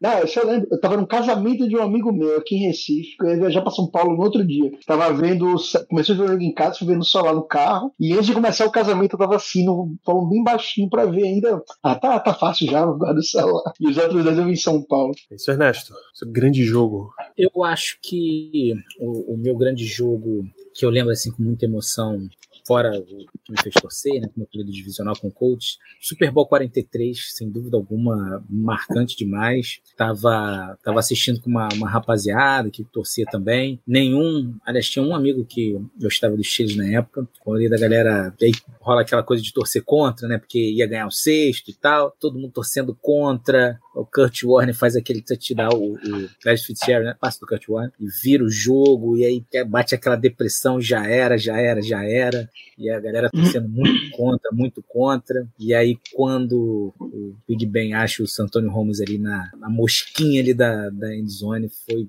eu lembro de gritar muito e foi, foi muito marcante, né? É, positivamente. E um que eu lembro assim, foi desanimador, até mais que o Super Bowl 45, né? Com, contra, foi aquele jogo do, do Catch, do Jess James contra o Patriots. Aquilo ali, até hoje, aquilo ali é catch, vai ser catch para os meus filhos, meus netos, falar, netinho, aquilo ali foi sim. Eu não, não aceito que aquilo ali não foi. Não foi... Vai botar na, na lápide, vai ser epitáfio. É, é, eu, eu, tenho, eu tenho uma, uma flâmula, né? Tem uma Terrible Tal e uma flâmula do, do Steelers. Eu tenho que ter um quadro do, do Jesse James fazendo aquele touchdown, porque foi touchdown. No meu coração foi. A, aquela derrota doeu mais do que a final de conferência para alguns, né? Agora aquele, aquele erro. Porque foi um drive maravilhoso. Aquela era jogada para fechar o jogo e a gente ganhar o jogo. E, enfim, não, não foi nos playoffs, né? Mas lembro que. Cara, eu acho que era jogo que valia seed 1 para assim. É. A gente tava andando bem bom. É, valeu, na verdade. Acho que foi o ano do, da, da conferência. É, e eu lembro que aquilo ali eu, acabou comigo, acabou com o meu dia, com a minha semana. É, foi, foi... Ah, ali, para dormir foi difícil nesse dia. Foi difícil, foi difícil. É por isso que a gente estava até comentando aqui no início, né, que o, o, Black and Yellow, pra gente torcer e tal, e, e o Black and Yellow é, é sempre um, espaço pra gente torcer, trocar opiniões, divergir, mas para mim tem um efeito psicológico, é quase meu, meu analista Black and Yellow, que acaba o jogo, eu acabo mal, falo, preciso, bota até lá no, no, grupo do WhatsApp, pelo amor de Deus, não me deixem sofrendo sozinho na cama, alguém faz uma live aí para eu chorar junto. É isso hein, que a gente conhece como o Fire, né? É. Tem que vir o cara para dar uma, uma acalmada nos é, ânimos. Aí tem que ver o, o Caio também chegando todo mundo, falando que tá tudo errado, acho que é por aí. Esse jogo do Jesse James é 17 de dezembro de 2017, é semana 15 da temporada. E esse jogo valia seed 1, o Steelers estava 11 e 2, o Patriots também estava numa, numa, campanha parecida. E aí, quando o Steelers perde, o Patriots sobe para seed 1, o Steelers fica na seed 2 e acaba que o cruzamento e tal prejudica, né? O Steelers acaba recebendo o Jaguars naqueles playoffs e o, os Patriots recebem o Titans, que é muito, muito mais fácil. Os dois com bye week, ainda tinha. Eram seis que classificavam. E aí o Steelers acaba gente, eliminado pelo Jaguars. Se a gente tivesse ganhado aquele jogo, a gente tinha sete. Eu, eu sinto isso no meu coração. E vai mudar isso. Ah, sempre que a gente driblava os Patriots no Super Bowl e teria até uma chance ali, pô, no, no, nos playoffs, cara, chegava muito forte no, no Super Bowl. Pois é, sempre que o, o Patriots saía do caminho, era mais fácil. Aquele ano o Patriots ganhou e foi para a final de conferência com os Jaguars e o Super Bowl foi o que eles perderam para a Filadélfia do Nick Foles. Dantas, grandes jogos, ou o grande jogo, na verdade, Steelers. É, já foi citado aqui o Super Bowl 43 porque é um Super Bowl que já tem um melhor entendimento do jogo e você assistir seu time, você entendendo mais o jogo, ganhar um Super Bowl é, é uma emoção diferente. Tem uma, uma derrotinha também que é, coincidentemente, eu estava em Recife Recife, o hotel que eu estava não tinha ESPN, eu estava num link pirata que caiu, que é o Broncos do Tebow. O Tebow lançando o passe no comecinho da propagação para touchdown e o, o Steelers sendo eliminado. Só que meu link caiu, eu estava no WhatsApp é perguntando o que é que tinha acontecido quando recebi a mensagem touchdown. Logo, no, acho que foi nos primeiros segundos, não me lembro. Comecinho do, da prorrogação. Aquele lançamento e. Foi, foi. Acabou ali. Acho que foi um, um jogo meio traumatizante. Mas tem um. um aquele. Uh, aquele jogo do, do Antônio Balca ali Immaculate Station, também para mim no dia de Natal, foi um, um jogo super emocionante. Ganho também, assim, no, no, como sempre, né? A gente perde ou ganha nesses finalzinhos para deixar a pressão lá em cima. Acho que esses jogos já foi falado aquele Jesse Davis também, que é um, um trauma. É, esses jogos eu não gosto nem de assistir de novo, porque traz memórias que não são muito boas. Tem um, Cara, um que dói muito, um que dói muito é aquele dos Browns. O último, penúltimo ano do Big Ben, ano do Pounce, da, eles sentados na cadeira. Nossa, o coração do cara ali despedaça. Hum que eu achei que ia acontecer igual com os Eagles esse ano. Eu pensei, pô, só falta sentar o Hurts e o Jason Kelsey no banco, assim, do lado do outro, com cara de bunda, assim. Só que o, o Hurts estava com outros problemas. Aquele foi, foi pau também. Isso, Otávio? Esse, esse que o Dantas está falando do Tintibo, eu lembro depois, não sei quem, quem comenta, que ele é. Eu não tô lembrando o nome do. Era algum Thomas da vida. Que ele fala. Ah, conta da cobertura single, né? E aí ele fala, ah, eles estavam fazendo tudo o jogo inteiro, a gente só decidiu fazer na prorrogação, a gente ganhou eles. Eu falei, cara, ser humilhado por Tintibo dói. Acho o, que ele, ele a primeira jogada só para jogar aquele jogo, mas foi. É o prime a primeira jogada da, da prorrogação é essa. Eu tô vendo a, a, descrição do jogo aqui na, na Wikipedia. O Sean Swisher manda um chute para um touchback. A primeira jogada, o Demarius Thomas vai da linha de 20 de defesa até a, end zone. para ganhar aquele jogo. É o Everaldo Marques que está narrando esse jogo, a narração. E, e eu arrisco dizer que teve uma, uma, uma maldição da Terrible Tower, porque depois daquilo acabou a carreira. Acho que ele perdeu no jogo dos, dos playoffs e do outro em diante. Aí também ele chegou, ele saiu dos Broncos e nunca mais jogou. E esse jogo fica por muito tempo, porque para vários de vocês estão aqui na live ouviam o Fumou da Net, né? O último, a última narração da abertura do programa é a narração desse touchdown, pô, pra ganhar o jogo. Foi o passe do, do hum. Tibo. Então, eu ficava ouvindo essa. editando ainda, ficava ouvindo essa parada toda. Eu vou catar aqui quando eu não tava lembrando da abertura do programa, não. É, Otávio. Ah, o meu também foi o Super Bowl contra o Arizona. Vou citar uma jogada que vocês incrivelmente não citaram: a interceptação, interceptação do Harris. Essa realmente, para um Super Bowl, o cara me saca uma interceptação de 100 jardas. Foi impressionante. Fora que depois ele pediu o balão de oxigênio que já não aguentava mais. É uma das jogadas de NFL que eu acho que eu mais revejo na minha vida. Que todo ano eu vejo elas 200 vezes. Pra mim e pra mostrar pros outros.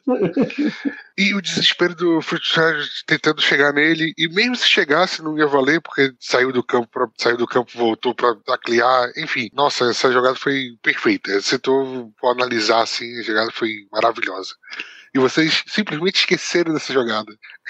Não, pô, se a gente for falar do jogo inteiro. Não, é, sim, claro, do jogo inteiro é. sim, mas das jogadas mais icônicas do, da partida. Essa semana, o, alguém tweetou que essa era a maior jogada da história da, do Super Bowl e o Kurt Warner tava rebatendo. Ah, não, tem muita gente que discorda. Não foi a maior, não. Ah, claro, pra ele, nunca vai ser, né? Para com isso, não tem, não tem essa conversa, não. É, é, legal porque. Deixa eu encher a tela com, com a minha câmera aqui para mostrar um negócio. Quem está assistindo o cenário. Aqui tem quatro desenhos de jogada colado aqui na minha parede. Uma delas é a, a Immaculate Extension. Uma delas é o, o retorno da interceptação do Triple Amalo, touchdown, na final de conferência contra o Ravens. Ravens.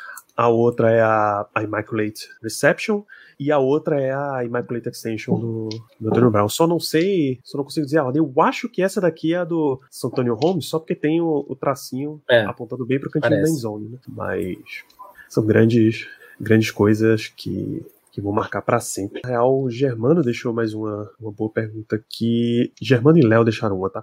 Melhor memória que vocês têm relacionada aos Steelers? Contigo, Otávio. É de jogo? É fora de jogo? Não, de jogo a gente já, já adianta também. É, agora não vem nenhuma na, na cabeça, não. De, memó de memórias assim relacionadas aos Steelers não vem nenhuma. A não ser, a não ser essas já citadas anteriormente. Alguém tem uma diferente? É, me vem uma, uma situação, né, que a gente comentou no, no início, não exatamente com os Steelers, mas uma curiosidade, né?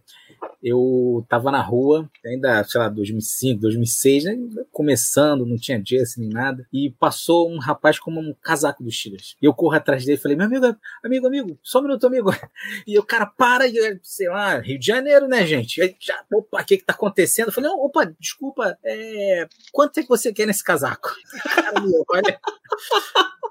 Fica me olhando. É o roubo pago, é uma modalidade nova do Rio. Aí, Aí ele olha pro casaco, olha para mim, não, não quero vender não. Eu falei, não, me fala quanto você quer. Só que, obviamente, a abordagem é completamente errada. O cara falou, esse casaco vale 10 milhões, eu não vou vender pra esse cara. Eu falei, não, é porque eu torço pra esse time e tal, e é muito difícil conseguir coisa, te importar e tal. Eu, Pô, e aí ele fica super assustado, não topa, vendeu o casaco e vai embora super assustado, crente que ia ser mais um assalto no Rio de Janeiro, mas não foi. Já pensou se os caras estão tá nos comentários agora? Se você tiver aí na live quiser vender, eu ainda compro. Rapaz, até passou, passou aqui. Eu, eu tenho um problema seríssimo de, de curiosidade que eu botei aqui no Google Shopping, vai, casaco do Steelers. Tem muito moletom, aquele de capuz e tal, mas tem uma jaquetinha bonitinha, rapaz.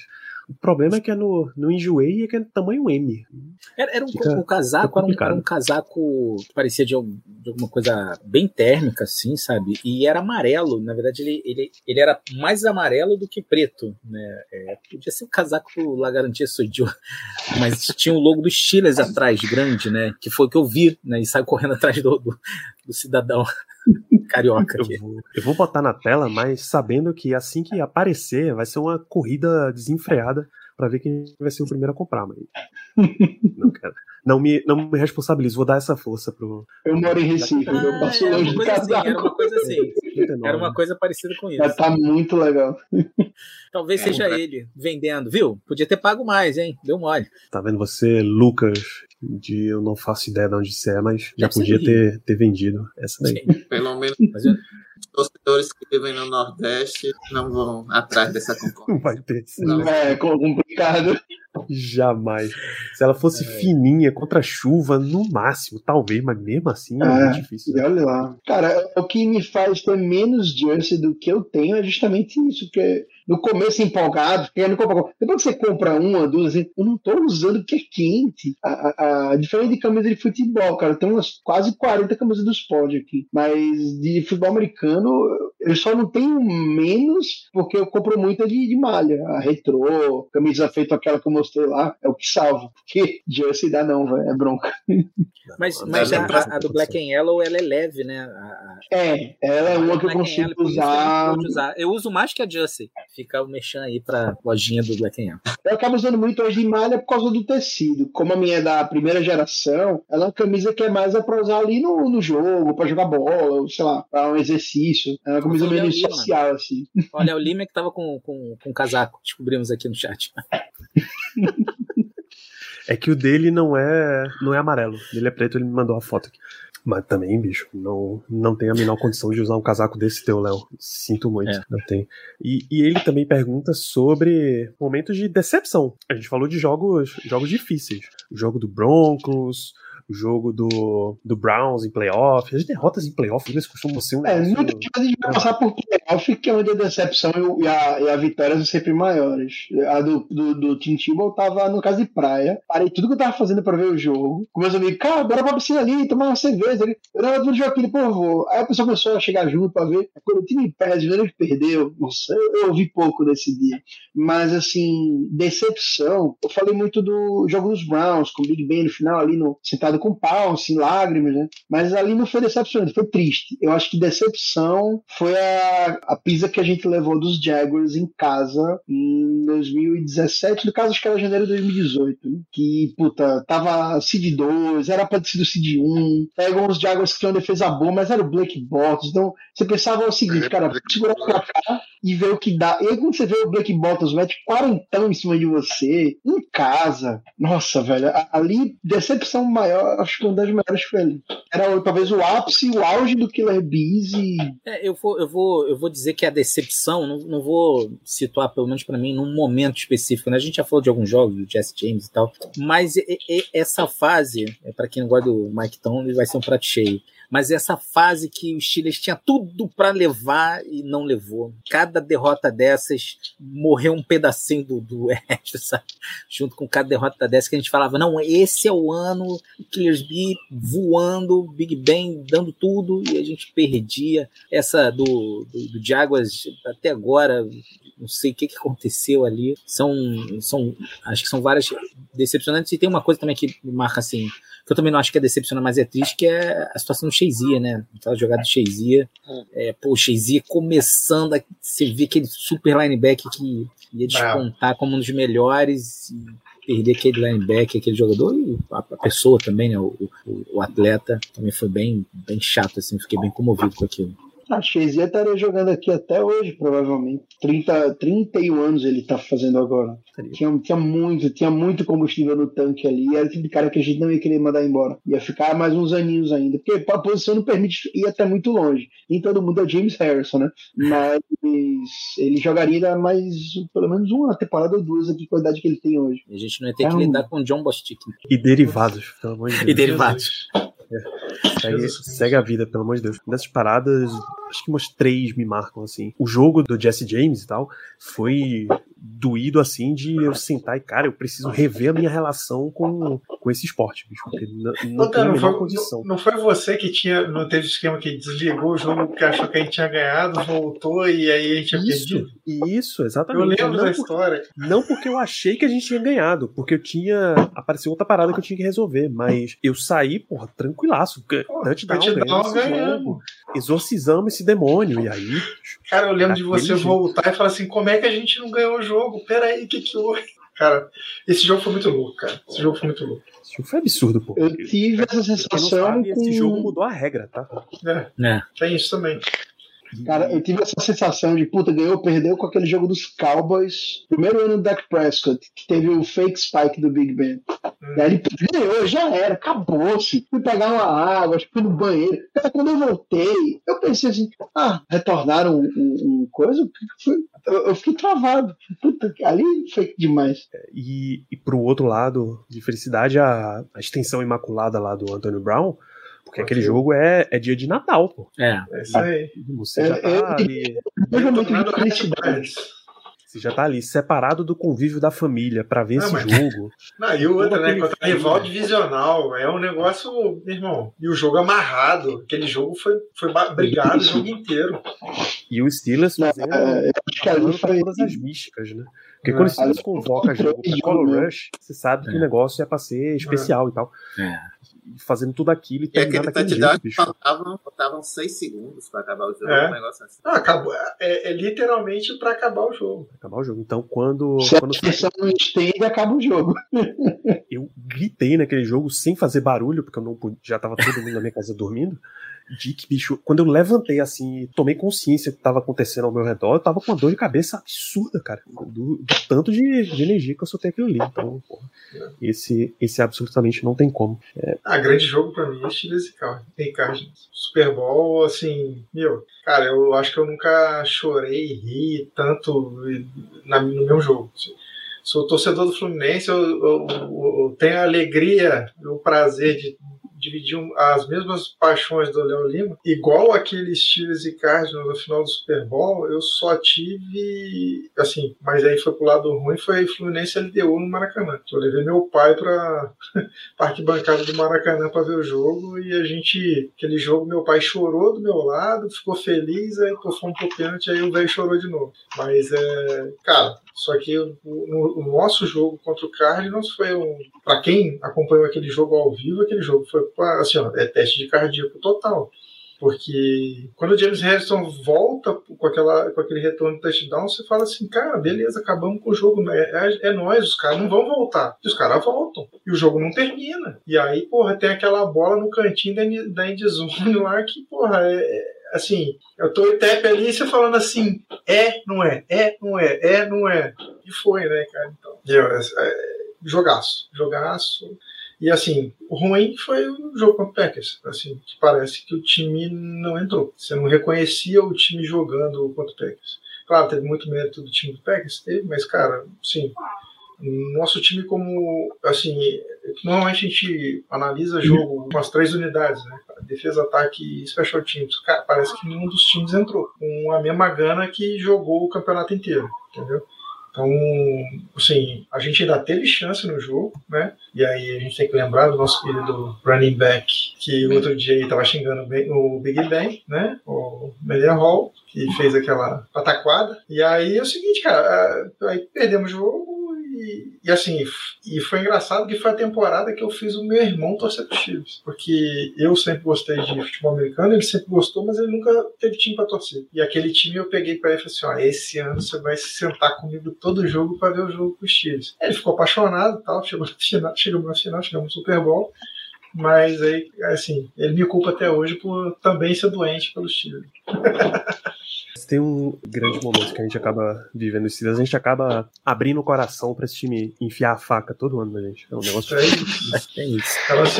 Vem! Quase, vai. O último tópico dessa nossa resenha aqui Dantas, é como é que a gente convence alguém a virar torcedor dos Steelers? A NFL tá vindo pro Brasil, cada ano aumenta a quantidade de torcedores. Sei lá, a última estimativa que eu lembro, 2021 tinha uns 33 milhões de torcedores de, de NFL no Brasil. Sei lá, 5, 6% dessa galera aí deve ser, deve ser torcedor dos Steelers. Como é que a gente convence a ter mais gente? Bem, eu já fiz minha parte, eu tenho uma filha que torce pelos Steelers, então Porra.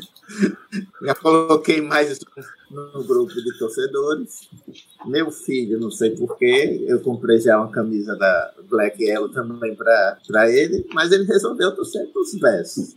Não me pergunte porquê, mas que ele gosta. Coitado. que tristeza. Ela imagina é, é, usar a expressão foi de Curte. Esse, quando o, o, o Trubisky ferrava com a gente, você se abraçava na sala assim, conversava com ele. Eu comecei a um pouco igual o Dantas também, que, que nem o Léo falou ali no chat. Eu fiz filho. tenho, tenho dois tenho dois filhos, um de sete e um de três. Foi o que eu falei anteriormente da Justin. Enchi o saco desses caras para fazer Justin infantil, porque eles queriam. É muito legal, assim, assistir com eles, assim. A, a, a gente foi, perdeu pro, pro Bills e eu fui, tava chorando. Falei, calma, cara, não é assim não, calma, também não, não é pra tanto. Mas fora essa questão do crescimento vegetativo né, da torcida dos Chiefs, eu acho que é isso. É um time que tem muita história, tem muita tradição. O Chiefs pode estar no pior dos seus momentos. Eu sou chato, galera. Que eu falo mesmo, esse time é muito grande. Esse time pode ser eliminado pro Browns. Esse time pode estar com o Trubisky e continua sendo a maior franquia, na minha opinião, do futebol americano eu acho que é isso, é uma tradição muito grande para quem gosta dessas coisas assim, de tradição. É que foi que eu até brinquei, né? Às vezes exagerado. A gente levou décadas para ter um mascote, mas para quem quem gosta de camisa e história de qualquer time, de qualquer esporte, não importa se, você tá terminar 3 3 não, 3 3 12 ou enfim, ou terminar com campanha positiva, quer dizer, por tanto importa, né? Mas não importa, o time continua sendo muito grande, assim. Eu acho que isso é que faz alguns torcerem, pelo menos eu acho. Né? Alguém com isso? Provavelmente não, mas tentei. Alguns. E a maior dificuldade não é nem você convencer alguém, é convencer alguém a gostar do futebol americano. É o primeiro passo. Ah. Sim. Porque existe muita ação de quem não acompanha o esporte. Cara, você pode passar uma tarde né, na pessoa e tal. Para ele escolher um time, ele provavelmente vai ter que gostar do jogo primeiro. Essa acho que é a primeira barreira, talvez a mais difícil. Na real, nem tanto, cara. Quantas pessoas você conhece que assistiram o jogo mesmo com atenção e não, não curtiram? Não eu não digo que não curtiram. Eu acho que, no meu caso, especialmente quando chega a época de playoff e tal, e algumas vezes ao longo da temporada, eu sempre marco, ah, bora ver aqui em casa, um churrasquinho vendo o jogo, ou bora ver aqui, pede uma pizza e tal. Aí sempre chama algum brother, alguma coisa assim, que é, não costuma ver ou porque, tipo, ah, é um bom churrasco em casa. Eu marquei pra ver o jogo. Mas sempre vem mais gente pra, tipo, ah, a conversa é boa e tal. Aí, eventualmente, como a maioria gosta, quem não conhece, diz, não, é assim que funciona. Pá, ele pra 10, pá. E essa já, a, a, normalmente a resposta é. Não é que não gosta, é indiferença. Mesmo que entenda, entrou por um ouvido, saiu pelo outro. Amanhã você perguntar, ah, legal. É, essa foi a minha experiência, tem sido minha experiência ao longo dos anos, assim, tipo, eu nunca vi alguém é, conseguir fazer alguém gostar do esporte. Não porque não gosta, mas por falta de interesse. Talvez porque era, eram pessoas que perderam o interesse do esporte, no futebol mais. Quando você, em fevereiro, pergunta quando é que tem jogo, aí você diz em setembro. É. é. Tem, tem, tem, uma questão que, assim, pra, né, a gente acaba falando da NFL, né, não só dos Chiles, mas é, é, é, as interrupções. Isso eu escuto muito do, do, dos amigos assim que não acompanham. Pô, mas para muito, é muita propaganda e tal, fica meio cansativo. Aí nisso acaba mudando de canal e vejo outra coisa. Enfim, é a experiência de cada um, né? Acho que também não dá para não, não, dá para criticar, mas eu acho que até pelos próprios números, né? Até pelo jogo em São Paulo, porque eu também tô procurando a Jota, gente, quem quiser. É, pra gente ir pra São Paulo. É... Fácil, mas eu acho que isso aqui... passagem. É, mas eu acho que isso diz muito do crescimento do esporte. Então, apesar de um ou outro não, não, não gostar, enfim, não, não se ligar, muitos outros têm se ligado, né? Isso... Eu tento fazer com, assim, com quem me procura interessado no jogo, porque assim, isso já, assim, até lá na empresa que é engraçado, assim, tipo assim, tem dois eu, tem, eu e um outro cara que curte muito a NFL. Eu sou torcedor dos Chiefs e o cara é torcedor dos 49ers. Cara, e a gente virou amigo por conta de futebol, de futebol americano e tal. E eu costumo falar o seguinte: o pessoal costuma falar muito, ah, não, pô, apresenta futebol americano nos playoffs, porque são os melhores jogos, não sei o quê. Cara, não dá. Se você apresentar o jogo para os caras nos playoffs, os caras vão ver o jogo durante um mês, você vai passar nove meses sem ver o jogo. Então, é, é, é complicado fazer o cara aderir. Eu prefiro apresentar o jogo para os caras na pré-temporada. Falar assim, ó, ó, o jogo agora é ruim, tem problema, tal, mas é assim que aprende, ó, ó joga assim, tal, não sei o que. Esse cara tem que correr, eles têm que ganhar 10 jardas, tem quatro tentativas para ganhar 10 jardas. Pô, se não conseguir na terceira, o que, que o cara faz? O cara chuta a bola pro cara ter mais espaço de campo para percorrer para ele ter para ele para ele chegar na sua endzone. Então a ideia é como se fosse um xadrez humano. Aí tenta explicar para os caras quais as posições e tal, mas a princípio explico a lógica do jogo, né? o que está em jogo, o que, que vale, quais as pontuações, mas tento normalmente botar a galera, assim, pegar o cara que está interessado, mostra o jogo pro cara no início da temporada, porque se o cara interessar, o cara embala e vê a temporada inteira. E se você mostrar playoff e tal, claro, eu concordo. O jogo, São os melhores jogos, mas se a pessoa gostar, acabou. Só que vai acabar. Acaba muito rápido, entendeu? É três semanas. Três semanas acabou o negócio. Aí o cara fica assim, pô, mano, agora que eu comecei a pegar no breu, acabou, quando é que tem jogo de novo? Pô, só setembro. Aí o cara. É, ó, vocês vão ver um pouquinho. Mas vamos combinar, vamos combinar Alexandre, botar a galera pra, pra assistir Mitchell Trubisky passando pra Miles Boykin é meio sacanagem. Mas o né? cara não conhece o jogo, velho. Isso é só eu e você que a gente vê sim, o jogo sim, pra claro. miliano. O cara não, o, o jogo o cara nem sabe. É bom sempre pegar um joguinho, pega um prime time, um jogo dos Chiefs, um jogo dos. Não, mas vamos combinar, cara. Pô, vamos combinar. Pré-temporada é bom demais, velho. Porque é o seguinte, ó, é o terrão do outro lado que tá recebendo bola. Então, assim, é todo muito cara muito ruim, mas é como é tanto cara ruim jogando um contra o outro. Assim, parece até que o cara joga bola pra caramba. E pro cara que não conhece o jogo, tanto faz.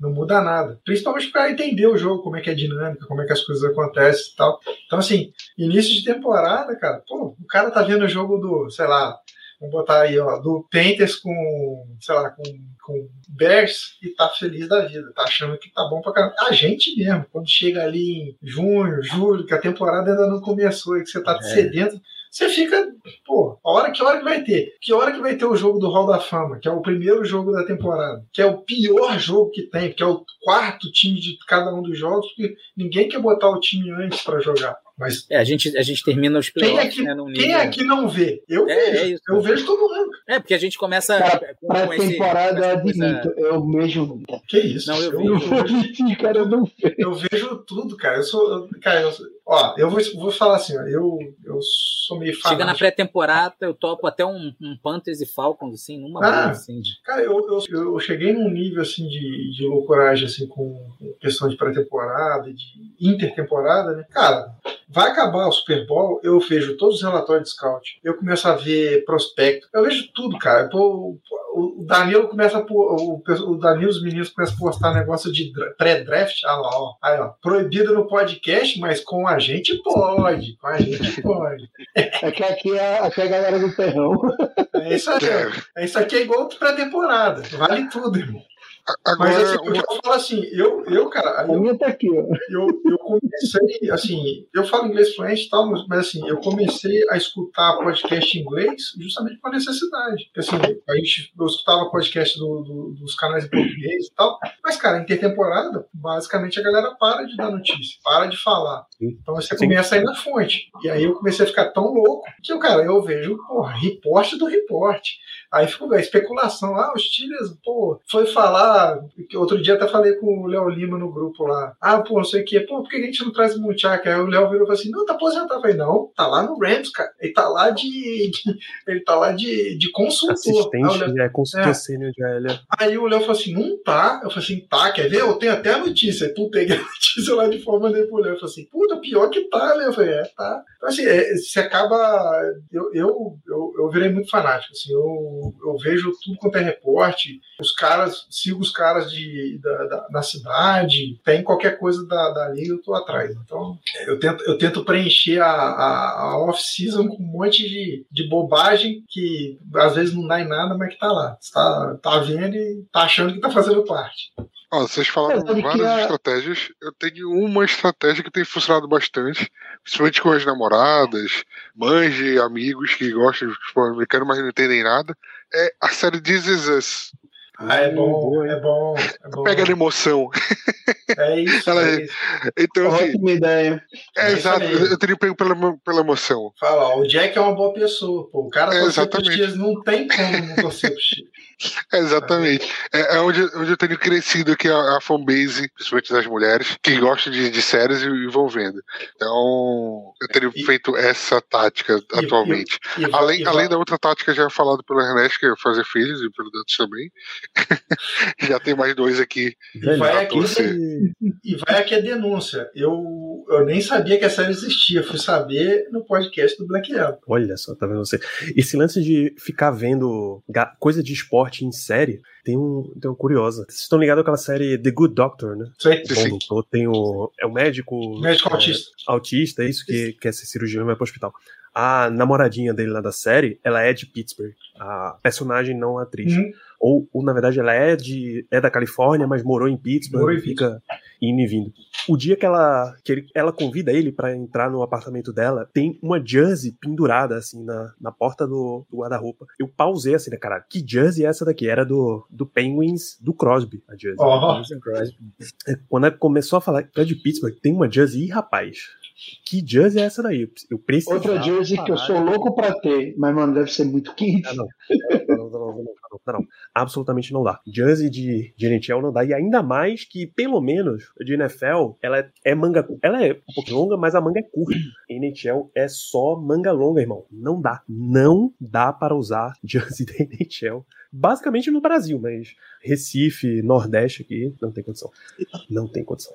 Bom, a gente passou aqui por um monte da experiência de todos nós, enquanto torcedores, principalmente desses nossos cinco guerreiros aqui. Eu acho que a gente pode encaminhar para um encerramento, né? É, Henrique, suas considerações finais desse programa, sua despedida. Muito obrigado pela sua presença. Bom, agradeço bastante pelo convite. Faltou só uma memorabilia aqui, um. Tá sempre comigo no dia a dia, no trabalho, esse mocinho aqui, ó. Olha, cara. Tá, tá até machucadinho de cachorro aqui, que já aprontaram com ele, mas esse aqui não solta bola, não. é muito importante hoje em dia. É, é, fica aqui na mesa, ficava no meu escritório, no, na minha mesa do escritório há uns seis anos que eu comprei, eu acho. Na pandemia, quando só não sei se vai ter semana que vem, quando eu vim pra cá, eu, fui, eu botei ele na mochila pra não esquecer. Esse cara no lago, não. É, cara, é, é, muito feliz em estar aqui conversando com a galera, que a gente já fala muito, no, a maioria, acho que todos aqui são muito ativos no grupo. Esse grupo do WhatsApp que eu acho que eu entrei no finalzinho da temporada passada, acompanhei ali draft, temporada, não acompanhava tanto de perto. Agora, quando chegou a temporada que eu passei a acompanhar mais, cara, foi maravilhosa a experiência. Continuarei dessa vez mais ativo aí na intertemporada. E para quem tá vendo a live aí, ainda tem bastante gente online, que é fã mais novo tal, eu vou dar uma recomendação que eu já dei no grupo, que é quem não viu ainda, procure ver os documentários de Super Bowl, especialmente os dos Super Bowl 70. É, America's Game, cara, não vai achar ele legendado provavelmente, mas, cara, dá uma enferrujada no inglês, vê se o YouTube gera legenda automática, vale muito a pena. Cara, a melhor coisa que eu fiz assim foi ter visto assim. O Game Pass. Ah, é, puta, mas... eu vou, é porque eu não tô assinando esse ano, mas deve ter. Quem tiver, dê uma olhada. É, na temporada deve ter promoção. Cara, é muito bom você conhecer. Você vai saber, muita gente já sabe, ah, o Joe Green, não sei o quê, porque viu num intervalo, porque viu o Paulo Antunes falando. Cara, você vê o documentário, você vai ver os próprios jogadores, eles gravaram em 2006, 2007. Os próprios jogadores falando do que aconteceu, do dia a dia. O primeiro, para mim, é o mais importante, que ele mostra já a mudança ali de 60 para 70, Chuck No, a recepção imaculada. Ele faz um resuminho para chegar na temporada. Cara, e a segunda temporada tem o um jogo com os Cowboys, que é sensacional. E as outras duas ela é mais tranquila, é muito mais histórias ali, pessoal dos jogadores. É, super recomendo. As duas do Big Ben também são maravilhosas. Mas as antigas, cara, para quem é fã, você conhecer a raiz, a história, é sensacional. Super recomendo. A montagem da dinastia é excelente. É quase um outro esporte, né? É. É, quem assistiu os vídeos e tal, viu um Jets e Colts, é, é, é quase outro esporte. É absolutamente ah, o, que me, o que me deixa muito triste é nego virar e falar que o, que o Bradshaw não sabia arremessar a bola. Porque naquela época, fazer o que ele fazia com aquela bola, meu irmão, eu queria ver ele hoje em dia. Ele ia botar a bola lá no fundo do campo. E com as defesas que tinham na época e as é regras que não tinham. Que não tinham. Que tu, o cara wide receiver ia tomar uma porrada de cornerback e, meu irmão, só faltar só sair na porrada. Ele é, ele é visto por analistas como um dos caras que revolucionou o jogo de passe lá atrás. É, ele adiantou muito do que ia ter nos anos 80. Aí eu tenho que escutar esses analistas de NFL no Brasil aqui, os caras falando que o Terry Aí quando fala no, no Bradshaw, os caras começam a falar assim, não, mas pois é, mas eu, o Bradshaw tem quatro, quatro anéis, mas, né, uma época que o time não dependia dele. Como não dependia dele, cara? Pô, os caras nunca viram a temporada dos Steelers na época, não sabe porra nenhuma. Quando, quando entra a Blunt Rule, a história muda completamente. É, é isso. Então, é isso. Quem pode pirar em cima do quarterback é que falta, né? É, hoje, hoje se o corner sussurrar no ouvido do adversário, já é falta. Se for um negocinho mais, mais danadinho, é falta mesmo. É. Se ele não Você hoje tem um flacobol, que é dar um bobão no fundo e ver se rola uma flag. É, mas é isso, é isso. Acontece pra Cara, a gente mesmo foi beneficiado no final do, do, do, do jogo nosso. Nunca. O Steelers nunca é beneficiado pela arbitragem. Não existe isso. Contra tudo e contra todos. É, suas considerações verdade sinceras, verdade sinceras. É, eu queria agradecer a oportunidade de estar aqui com vocês. Sou entusiasta da galera do, do torcedor dos Chiles se juntar, como eu falei, desde a época do Orkut, lá com 160 pessoas. Acho que sou, sou muito entusiasta do Black Yellow porque a gente poder consumir notícia, conteúdo, do Steelers em português, eu acho que é para valorizar muito essa galera que faz esse trabalho.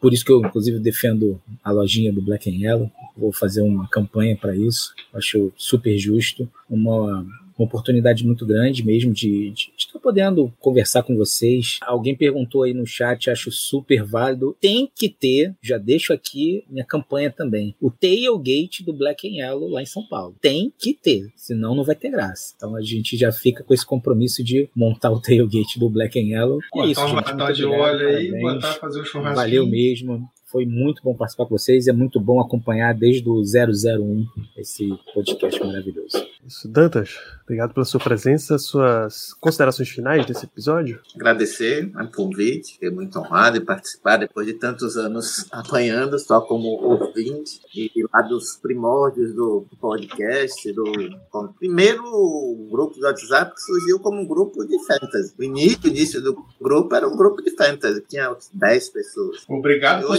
citar, porque eu ia citar também. Hoje é um grupo que, se você fechar os olhos durante três horas, quando você abrir, tem 2.557 mensagens.